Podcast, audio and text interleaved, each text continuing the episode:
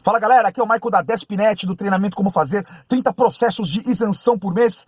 E nesse vídeo eu vou falar com você que acabou de vender o veículo com dois anos de isenção de ICMS, ou para você que, caramba, vai ficar mais dois anos com o carro e gostaria de, de repente, comprar outro carro com isenção.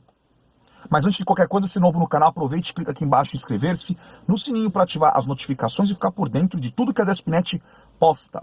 Bem, se você se encontra nessa situação, mudou aí a legislação, agora são quatro anos, mas você vendeu o seu carro, acabou de vender o carro com dois anos de restrição, ou ainda tá para vender o carro. E aí consegue vender o carro com dois anos de restrição. Só que vai ficar sem carro. Dá para poder, de repente, conseguir uma isenção, alguma isenção para esse carro, sem se preocupar com a isenção de CMS, paciência, pois o pedido só pode ser feito um novo depois de mais dois anos. E você que vai ficar quatro anos com esse carro, mas gostaria, já que a isenção ali de IPI eram dois anos, vai que eu consiga, né, um segundo carro com isenção? Bem, a situação é a seguinte, gente. Uma vez que você ignore a isenção de ICMS, você tem a opção de isenção de IPI. Aquela isenção de IPI, a restrição são apenas dois anos. Então, quem está com o carro agora que completou dois anos, já caiu a restrição da isenção de IPI, ok? Então você não precisa mais se preocupar com ela, ou seja, se preocupar em aguardar e sim agora comprar um carro com isenção de IPI.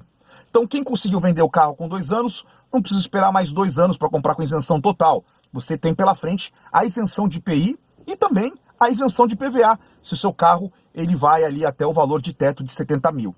Agora, a outra pessoa que está com o carro com isenção de IPI, ICMS e vai ficar mais dois anos com ele, completando assim os quatro anos, ela tem a opção de agora completar os dois anos do IPI, comprar um carro, mais um carro, um segundo carro nesse caso, né, com isenção de IPI. Já pode pedir uma nova isenção de IPI.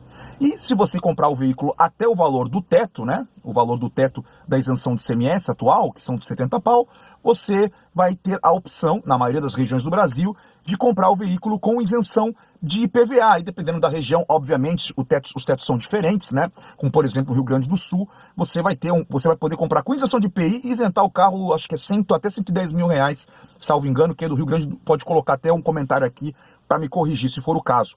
E pronto, você agora tem um segundo carro com isenção de IPI, isenção de IPVA. Ah, lembrando, se você, você que vai ficar com outro carro por mais dois anos, você, para ter a isenção de IPVA no carro novo, vai ter que pedir a baixa do carro atual. Só pode ter uma isenção de IPVA por CPF, tá bom, pessoal?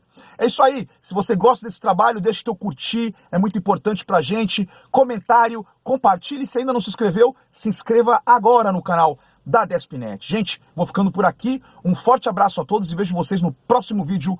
Um forte abraço. Valeu!